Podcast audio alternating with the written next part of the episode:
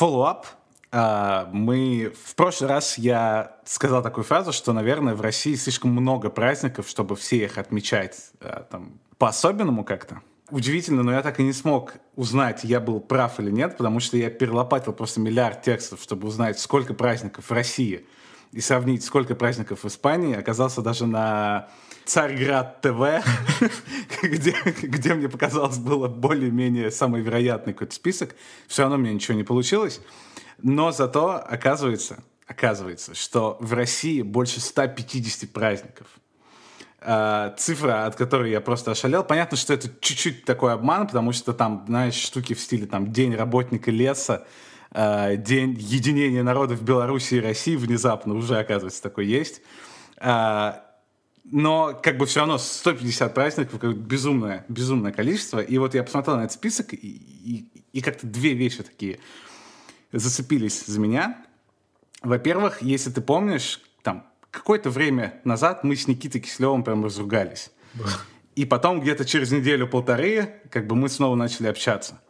И я так посмотрел, и выяснилось, что мы начали общаться вот буквально накануне Дня единения народов Беларуси и России. То есть все-таки как-то вот работает эта тема. А вторая вещь оказалось, что по какой-то неизвестной мне причине в России до сих пор нет дня подкастера. Mm. Что, по-моему, просто возмутительно, потому что есть день кого угодно, но только не подкастера.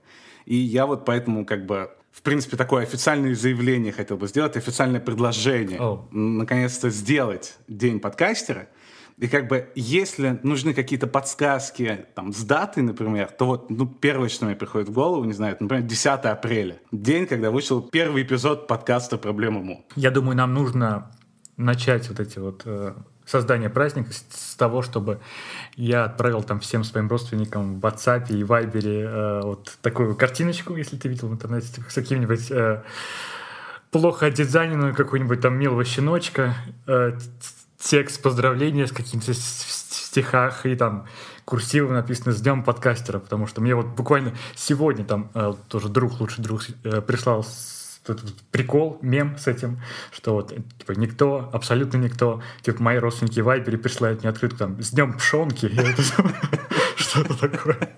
Я вот буквально сегодня с ним это, да, обсудил. Раз уж мы заговорили вообще о подкасте, о нашем, буквально там два дня назад слушала наш второй выпуск Карина, и неожиданно обнаружилось, что мы так ни разу нормально не объяснили, откуда взялось название проблемы Му. Мы довольно быстро срулили в буддизм, но вообще не остановились а. на, на изначальном объяснении. И да, я поэтому хочу исправить наконец эту ошибку и сказать, откуда вообще это появилось. Это пришло к нам из сцены с Рэйчел и Джоуи, Рэйчел в тот момент очень хотела подкатить к, к своему ассистенту и спрашивала, сколько ей времени нужно ждать, прежде чем, собственно, это сделать, потому что ассистента только что бросила девушка. И как бы единственный голос разума, который оказался рядом с ней в этот момент, был Джоуи, который сказал, что для начала нужно вообще узнать, интересно ли ты ему. Потому что если нет, то это проблема Му. Все равно, что мнение коровы не имеет никакого значения. И вот мы решили, что поскольку наше мнение о чем угодно тоже вряд ли имеет какое-то значение, мы так и будем называться проблема Му.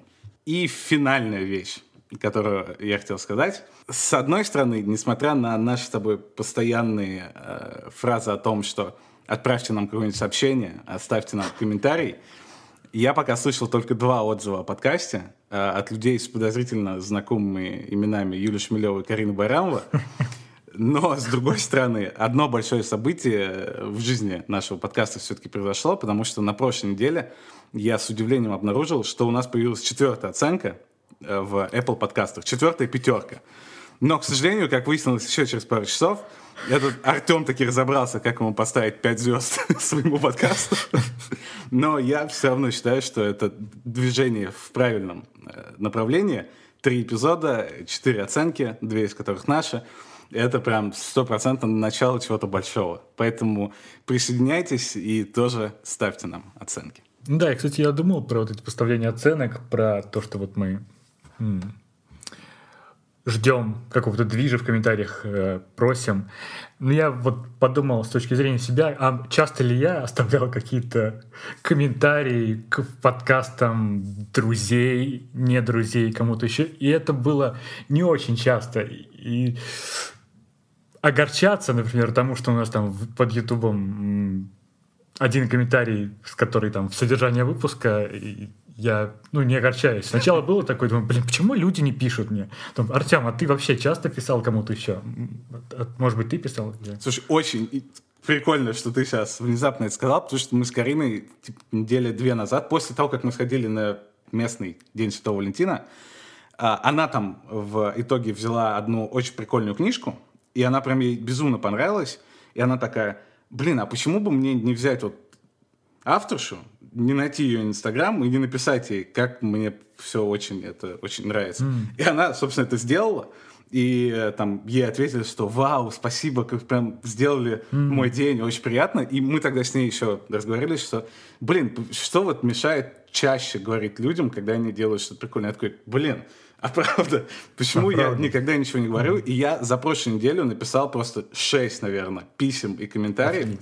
Это прям я удачно за, э, затронул эту тему.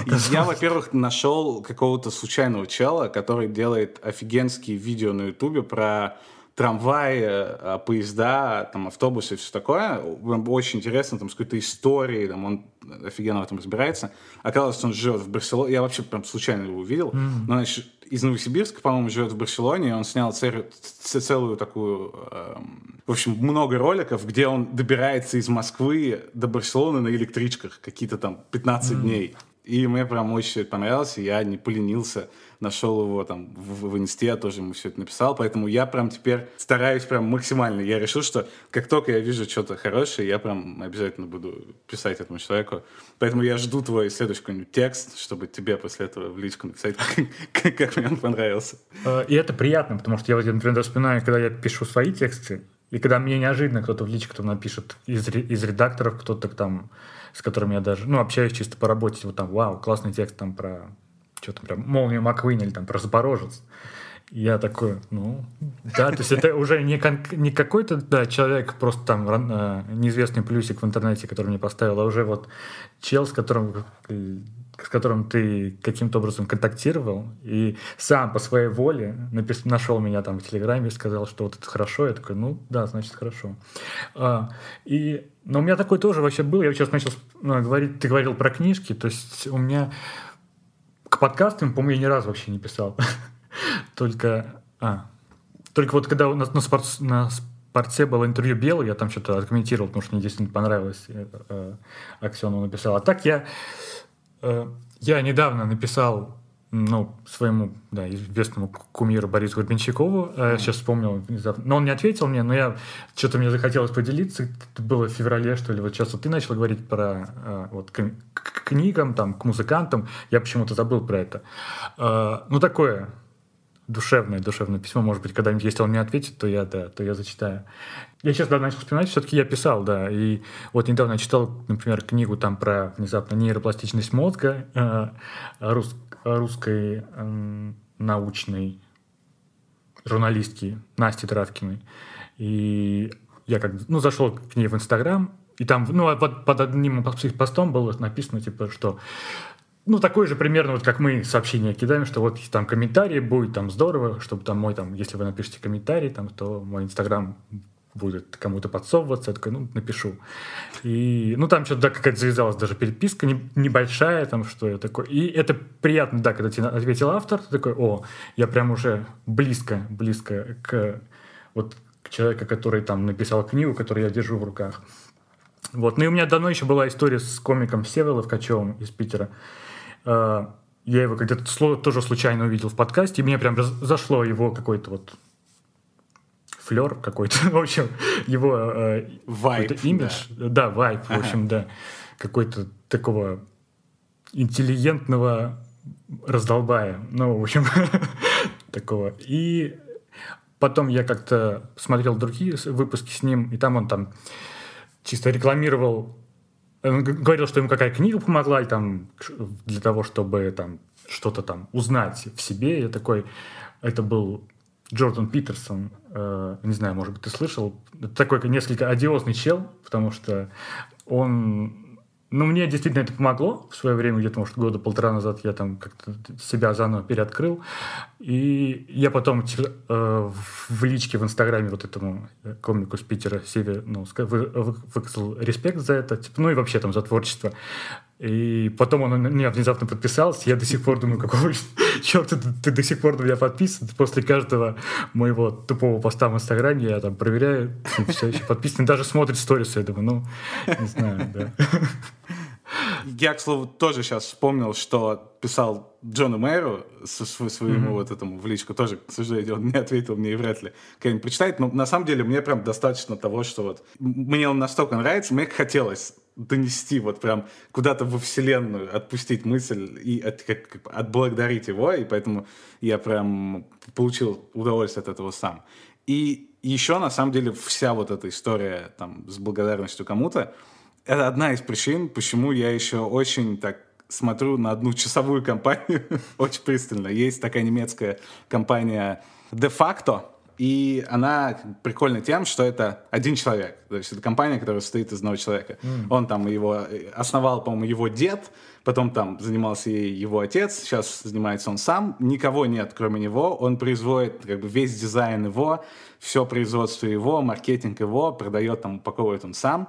И ему прям можно написать. Mm. И я просто читал там какие-то отзывы разных людей, как они прям Э, пишут ему после этого в почту, там объясняют, что именно им, там, им нравится вот в, в этом дизайне, там, и все в таком духе. И он с ними со всеми контактится, они там обсуждают какие-то его будущие дела. Да, это, конечно, другой вообще уровень, поэтому я прям... Я не могу сказать, что мне они очень нравятся с точки зрения дизайна, но только ради вот этого ощущения, что вот это будет один человек, и я сближусь как-то с основателем компании, и прям как-то смысл сразу этих часов, ценность будет гораздо более какая-то такая ощутимая. Я прям реально думаю, что, может быть, следующие часы должны вот быть от, от, от этой компании. Да, когда есть история у вещи, это всегда, ну, Хотя мне приятно даже, когда заказывал на eBay там кроссовки, осознавать, что вот эти кроссовки там были в Нью-Йорке или в Лос-Анджелесе, а я нет.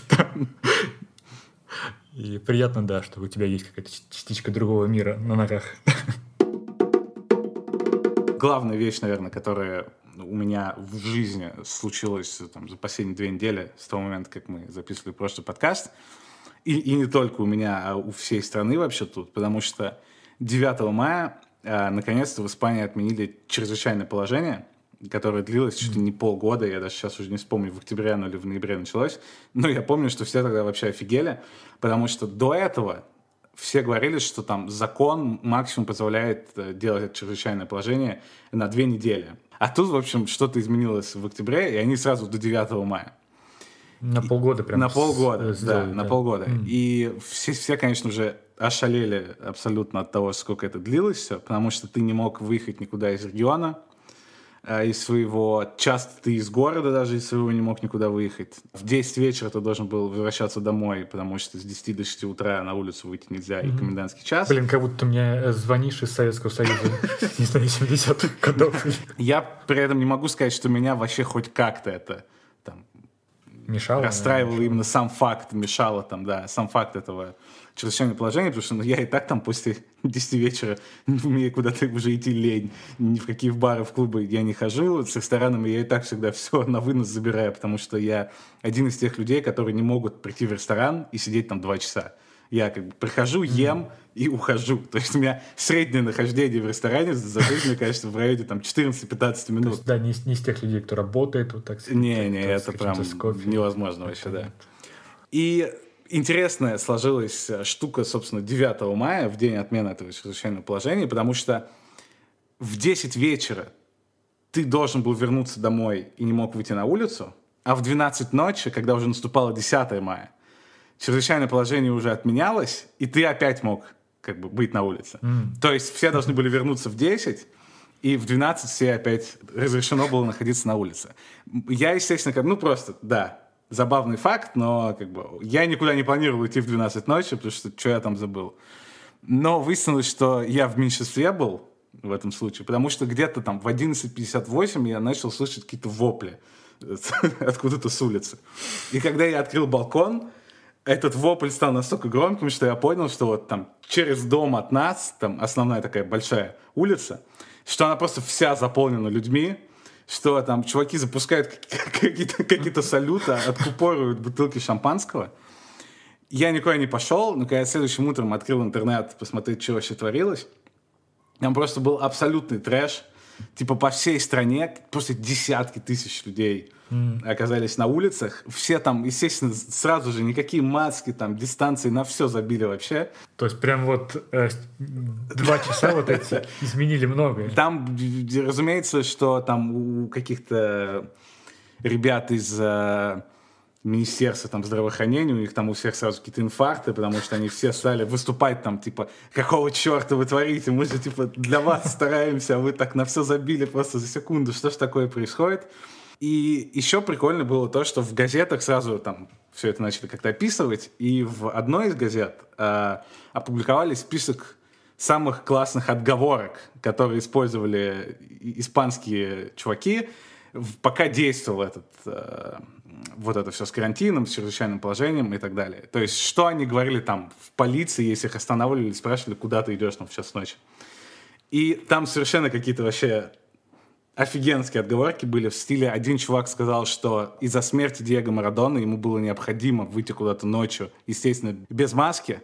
И он сказал, потому что он плакал от того, что от того, что скончался его кумир, а как бы в маске плакать неудобно, она становится мокрой. А другой чувак сказал, что он идет в бордель, потому что это услуга первой необходимости, и он считает, что как бы она оправдана, и он может нарушать правила из-за этого. А, в общем, какой-то абсолютно цирк творился. Вот это, да, четкая дата, когда, мне кажется, это прям ошибка, когда называют четкую дату, когда карантина больше нет. То есть прям резко, я так понял, что это резко было, что вот карантин был, все носите маски, в 12 часов уже можно... Не, нет, маски, вот это все остается, маски с дистанцию, но ты теперь а. можешь ездить по всей стране, в этом плане как бы пропадает ограничение. Рестораны там могут теперь работать до там, 12 ночи и, и все такое. Ну да, тут как будто как будто бы тоже мы в разных мирах живем, потому что вот это какая-то история, мне кажется, она у нас закончилось, может быть, и осенью. Сейчас я в маске, ну, вообще людей, ну, очень редко вижу, если только себя в зеркале машины, например, когда я сижу, да. Хоть там и кто-то, вот я знаю, люди, люди из, кто живет там, ну, ты в Испании, еще там, например, Дашка Нурбаева в Англии, еще кто-то мне писал, удивляется, что у нас так, что как вы там живете, почему вы еще все живы, почему вы не мертвы. И, ну, как-то так. Я, я э, последняя вот какая-то вот была история с масками, это вот прошлая осень, когда там я ну вот октябрь, ноябрь, когда вот была новая волна, люди опять немножко стали э, организовываться, вот эти все бояться, а потом как-то с Нового года реально как будто вот 2021 наступил, все, ну, до свидания, уже больше не нужно ничего.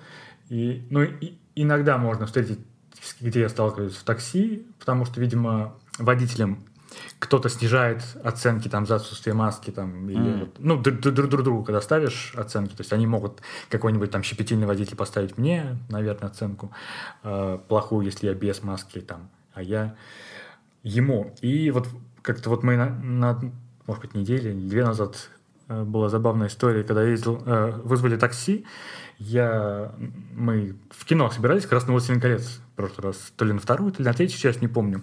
Сажусь туда, и этот кинотеатр находится в ТРЦ «Акварель», называется у нас. И я слышу первый ну, вопрос, до, до акварели? Я уверенно, да, да, да, отвечаю.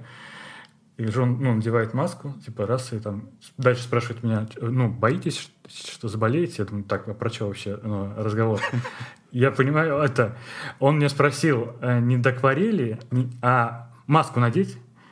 И я ну, спросил у меня, вот, как сервис, нужно ли мне надеть маску, mm. по-вашему? А я ему очень уверенно сказал «да», потому что я был э, э уверен, что меня спрашивает конечный адрес э, моей поездки. И я такой думаю, блин, я никогда так уверен. Ну, я с ним потом что-то разговаривался, он там, как раз чувак там прилетал, при, был в Турции, когда вот эта история началась, что наших там этих туристов оттуда э, как-то каким-то образом забирали. Ну, то есть мы проговорили про это, но я говорю, я с ним поржал про то, что говорю, я никогда не был, ну, так уверенно не сказал бы, что да, когда если меня действительно спросил бы таксист, надеть ли маску, я такой, ну, типа, как хотите, там ваше, это ваше право, ваше желание. А это было, я прям, ну, очень четко сказал «да», и так вижу, он так, ну, сметнулся в маску, начал одевать. Я думаю, вот как можно, оказывается, э, влиять на людей. Мне прям после твоей сейчас истории захотелось дико в Тамбов, но не потому, что там, не знаю, в масках или без масок кто-то ходит, а потому что я сто лет не катался в такси никуда. Mm. Потому что в Барселоне нет Убера, он тут был когда-то там пять лет назад, но потом началась забастовка местных таксистов, потому что там слишком, э, слишком они хотят получать те же деньги, которые они получали все эти годы, э, и поэтому как бы они прогнали Uber из города. Uber тут нет, а такси городское очень дорогое. Поэтому я последний раз в такси там был два года назад каких-то.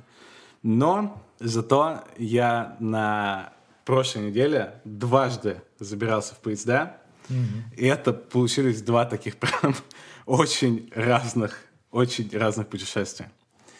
А сначала все было норм, потому что первое путешествие а, мы решили отправиться в Жирону. Это где-то там 100 километров от Барселоны, ехать типа час 15. По чудесному совпадению там тоже был цветочный фестиваль, опять, опять какой-то праздник. Фестиваль Он там, справедливости да. ради, проходит Даже вообще раз в год, ежегодно. У нас тобой был тоже фестиваль цветов. И вот я недавно замечал, потому что э, на Пасху очень много выносят э, пластиковых цветов на улицу. И если это можно назвать фестивалем, то я бы назвал это, да. Потому что только не было туристов, которые фотографируются рядом с ними, но, в принципе, мне тоже понравилось, было симпатично. Да. Не знаю, было ли красивее в Жироне, э, но, возможно, потому что там были живые цветы, это было лучше, да? Там были живые цветы и очень много туристов, а, но в самом, как бы, все, в принципе, было прикольно, там, красочно, интересно, но вот я как бы в начале был такой, что ли, напряженный слегка, потому что буквально две минуты прошло, вот мы прям из поезда выходим, из вокзала выходим, проходим буквально метров 15, останавливаемся у светофора, и вот как бы проезжает автомобиль и останавливается прямо напротив нас. И человек как бы открывает окно и смотрит прямо мне в глаза. Где-то секунды, наверное, три а потом берет просто и показывает фак. Я не возможно, это часть фестиваля перформанса как бы была. Может быть, там всех так как бы в городе приветствуют. Хотя как бы это второй раз мы был в Жироде, в первый раз я не помню такого приветствия. Ну, в общем, такое начало, начало немного напряженное, но зато сразу после этого эпизода все, все пошло просто как по маслу. А, это на самом деле очень красивый город. Я не могу сказать, что мне он прям очень-очень нравится, но в принципе тут, не знаю, все города красивые, прям не было такого, что я куда-то приехал и подумал, как же тут уродливо. Такого со мной еще не происходило. А в Жироне как бы очень круто еще главная там штука, это огромный, огромный кафедральный собор, который ты тоже знаешь, потому что его снимали в «Игре престолов». А. И если ты помнишь эпизод, где Серсея, если я правильно помню ее имя, да, да, шла, ей как бы говорили shame, shame, shame, shame. Это вот было на ступеньках этого, собственно, этого mm-hmm. собора. И он, конечно, абсолютно роскошный. И самое прикольное, наверное, в нем это то, что ты как бы идешь по обычной улице, где как бы ничего особенного нет, и вот ты проходишь в арку, и ты смотришь налево, и там просто гигантский, просто гигантский, mm. что ты, не знаю, там mm. даже 50, наверное. И я прям в тот момент ощутил еще раз, какое же крутое ощущение, я прям обожаю, где ты находишься в каком-нибудь городе, и достопримечательность появляется внезапно. Mm-hmm. То есть, чтобы ты вот прям завернул на какую-нибудь улицу, и бац, и в конце Эйфелева башня, там, или Колизей, или там что-нибудь еще. Потому что если ты как бы идешь и издалека уже видишь, что вот где-то там что-то скрывается, ты как бы идешь там 20 минут, как бы ближе, ближе, ближе, но к тому моменту, как ты подходишь наконец-то к этому месту, уже как-то растворяются эмоции в пути вот в этом. Ну, если, да, взять э, аналогию сериалов, это как будто как спойлер, э, когда ты узнаешь это. А вот когда ты видишь этот собор... Э, это внезапно, это как будто как Неду Старку рубит голову. Да, да, да, Прикольно еще в тот момент там, то, что вот эта вся э, ступенек там, там, я сейчас боюсь ошибиться, это для следующего уже эпизода, где я исправлю эту ошибку. Сейчас я скажу, что там было 100 ступенек, а в следующем мы узнаем, сколько их на самом деле там было. И, значит, они все были в цветах, потому что это все же цветочный фестиваль. И один э, человек решил использовать это событие в свою пользу. И я стою, снимаю там что-то там, как все это, люди ходят, толпа. И потом я слышу, что все начинают хлопать аплодисменты вокруг, и я не понимаю, мы смотрим по сторонам, что происходит, и потом мы замечаем, что э, чувак на там, не знаю, в 10 ступеньках от нас встал на одно колено и и делает предложение. И, и, и, и девушка такая там стесняется, естественно, там что-то ждет, и все хлопают, ждут, ждут, ждут. И потом там что-то происходит, и все становится понятно, что она сказала «да», и все снова там взрываются, взрываются аплодисментами. Мне кажется, это впервые в жизни я вот наконец-то увидел ага. это, потому что я всегда, мне всегда хотелось оказаться рядом, когда кто-то делает предложение, потому что, ну, это прикольно. И вот, наконец-то, исполнилось это в Жироне э, из всех мест. Поэтому, да, вдвойне, вдвойне все это было ярко и приятно. Ну, а с цветами самими тут особо нечего сказать. Не могу сказать, что я обожаю цветы или что-то в стиле. Но прям организованно, и мне понравилось, каким образом это организовали. Прям интересно было даже мне потому что там было 50 локаций там, с какими-то там, инсталляциями, там, с клумбами, mm. с какими-то такими штуками. Наверняка была карта. Карта, да, да, да. На сайте Жерона было, была карта с маршрутами с разными, и у каждого из этого, там, у каждой инсталляции было какое-то описание, как бы, кто автор, в чем там, типа, смысл истории этого, даже с QR-кодом, и там ты мог навести телефон mm. на этот QR-код, попасть на страничку, там, этой инсталляции. Ну, то есть, прям вот прикольно в этом плане. И я как-то оценил. Потому что если бы просто все было рандомно украшено цветами, ну, прикольно, но как бы не могу сказать, что там для меня это было прям что-то там вау. Ну, нужны, да, какие-то там теги, за что тебя там подвешивать, чтобы ты, да, не, не заскучал быстро. Это вот как раз к вопросу там по устройству там праздников, о котором мы в прошлый раз говорили. Да, что какой-то есть четкий, как я говорю, план, что вот ты идешь вот, да, по карте или там в каком-то вот по маршруту, вот как ты, ты знаешь, где, где что находится, да. Он, ну да, у нас чаще всего такого нет, у нас типа, ну, свободный мир, типа вот, празднуй как хочешь, типа, это как когда GTA, типа мир огромный, что хочешь, но у тебя нет э, вообще ничего, заданий ты такой смотришь, думаешь, блин, куда, куда идти?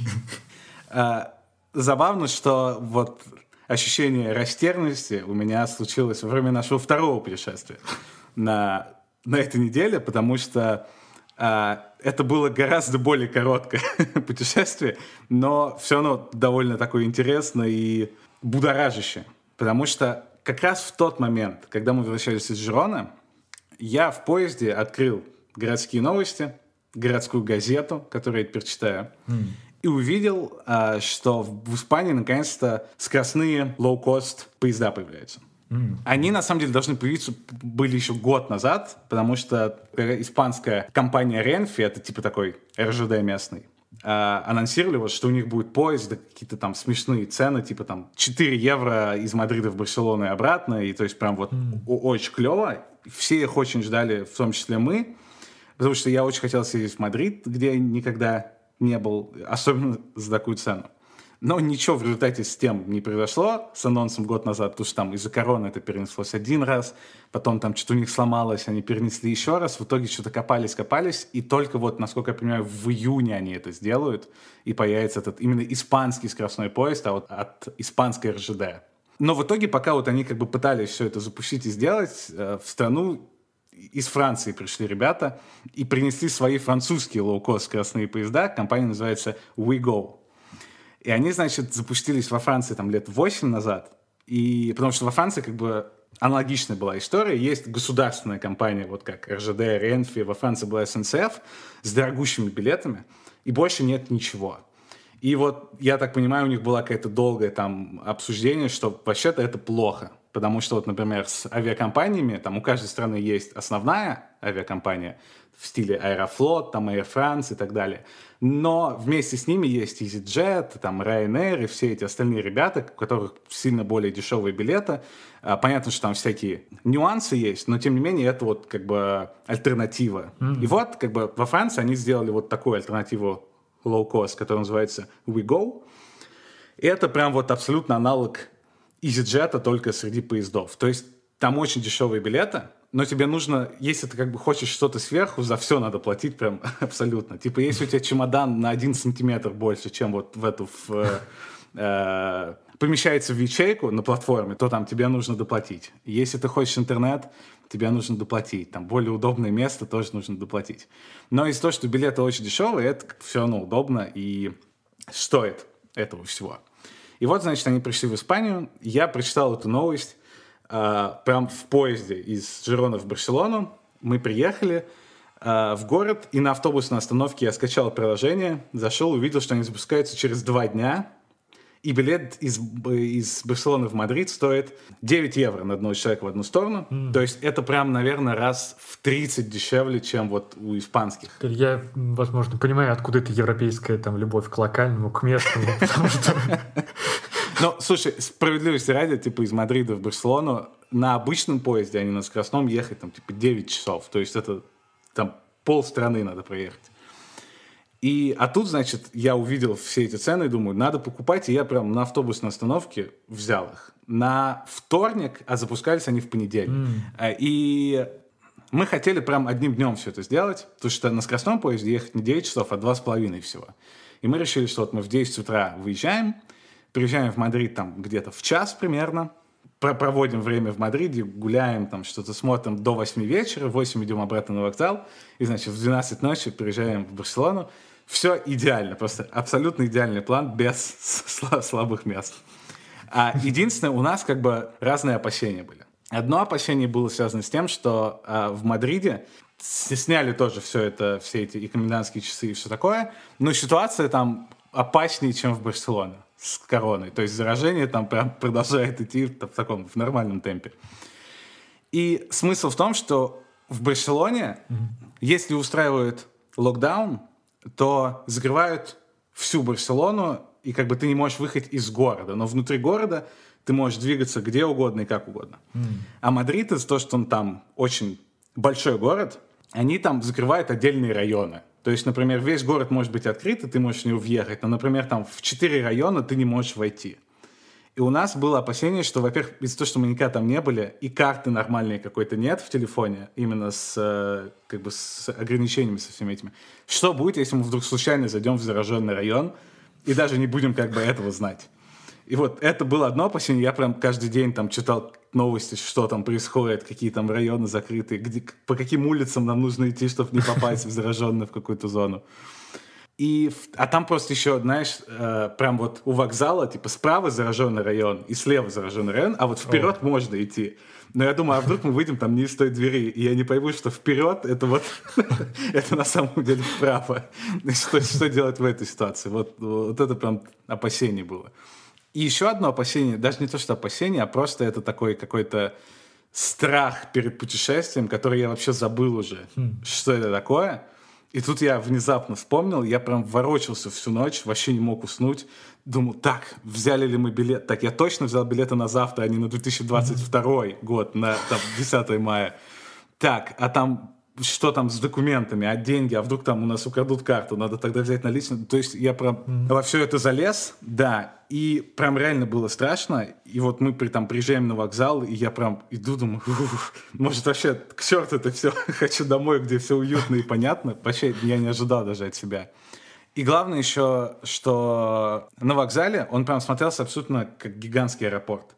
И там все в наклейках этого, этой э, лоу-кост компании Ouigo, все там прям гигантский запуск, куча людей, ажиотаж. У меня прям ощущение было, что я где-то там, знаешь, э, на Титаник гружусь в 20-х, там прям, знаешь, все там что-то аплодируют там и, и фотографируются с поездами, потому что вот они только появились, и люди прям подходят к поезду, делают селфи там на фоне логотипа этой компании. В общем, прям я взбудоражен был очень сильно.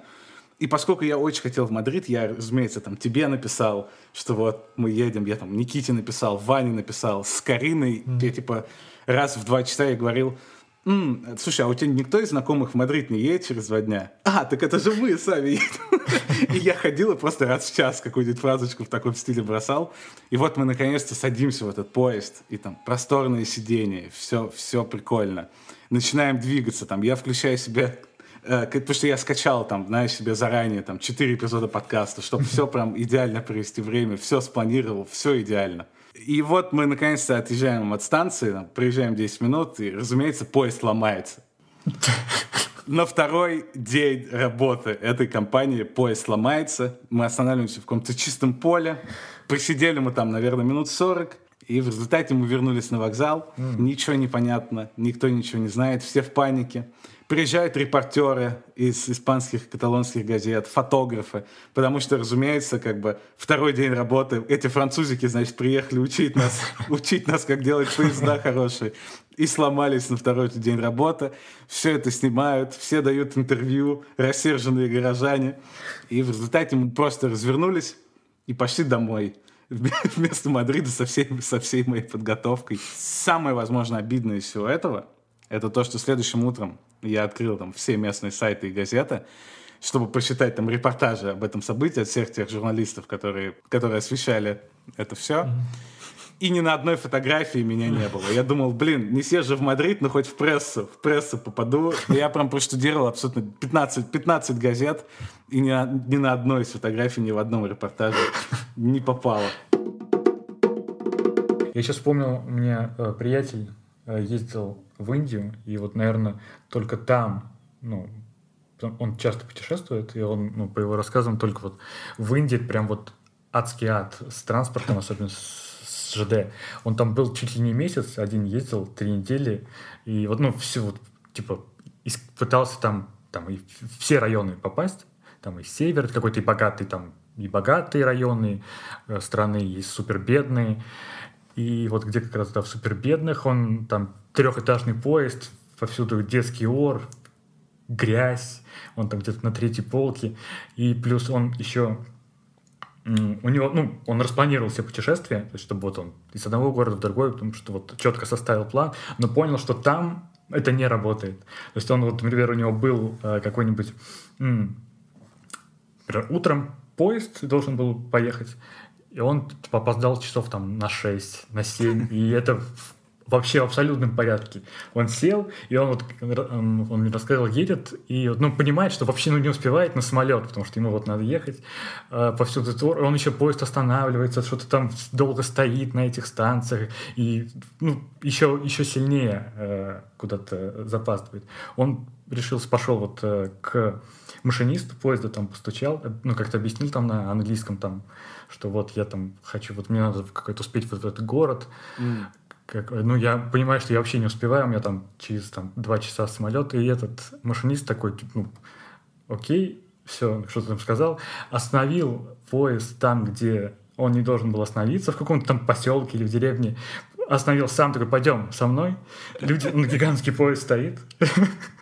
Они пошли куда-то в этот э, в поселок искать какого-то рикшу, чтобы он его повез в какой-то город.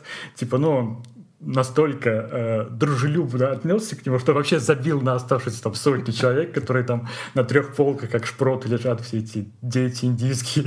Пошли с ним в город где-то час, ну, ну, не знаю сколько, я не помню, не буду врать, но полчаса, наверное, точно они искали этого человека.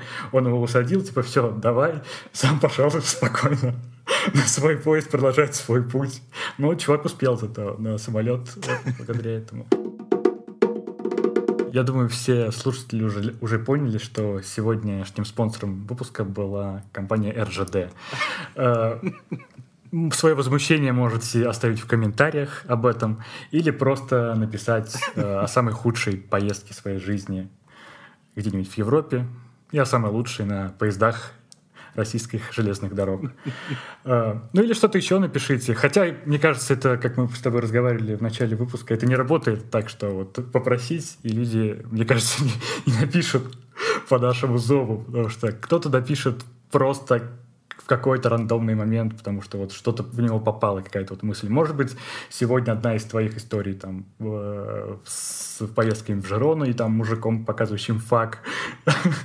Может быть, у кого-то срезонирует на какую-то мысль, и он ответит на это нам в личке. Мы будем рады вашим сообщениям и будем их ждать.